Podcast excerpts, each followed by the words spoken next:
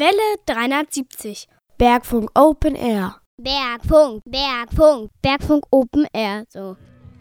Zum ersten Mal gab es in diesem Jahr beim Bergfunk den Zwergfunk. Was das ist, sagt uns Lara. Also es ist ein kleiner Abteil vom Bergfunk und wo halt die Kinder was machen können.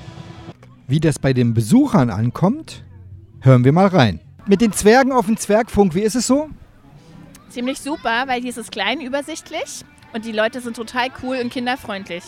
Das ist ein tolles, tolles Erlebnis, schöne Musik, es ist viel Aktion für die Kinder, Hüpfburg und alles super.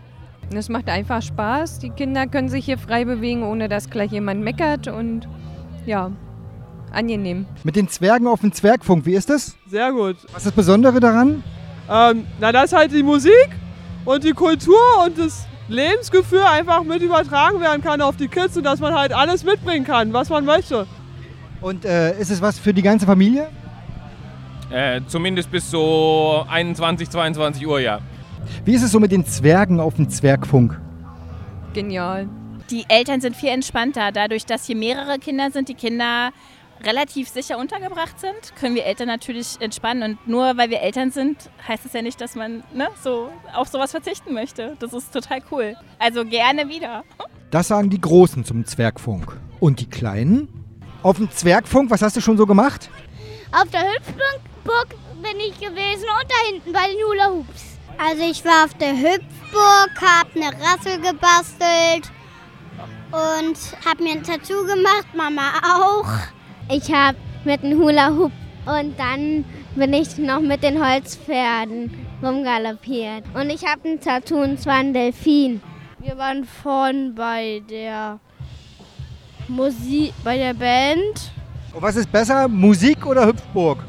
Hüpfburg. Musik. Ich glaube Hüpfburg. Musik und Hüpfburg. Und was ist cooler, Musik oder Hüpfburg? Äh, Musik.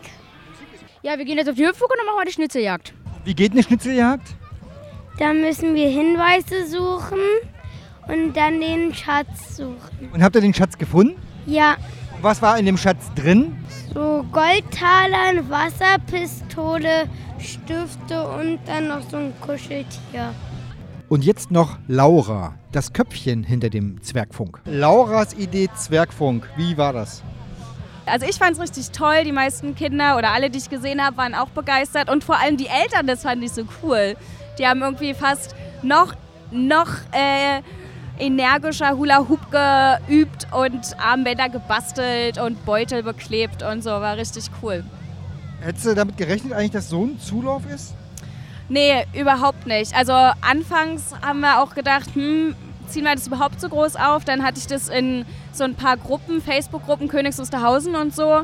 Und ähm, da war schon ein ganz guter Zuspruch, da ich mich schon gefreut habe, geguckt, naja, kommen bestimmt so die Hälfte. Aber dass jetzt so viele kommen und schon so früh hier so viel los ist, also dass wirklich 14 Uhr hier schon 20 Kinder rumgespurtet sind und es immer mehr wurden, das hätte ich auf jeden Fall nicht gedacht.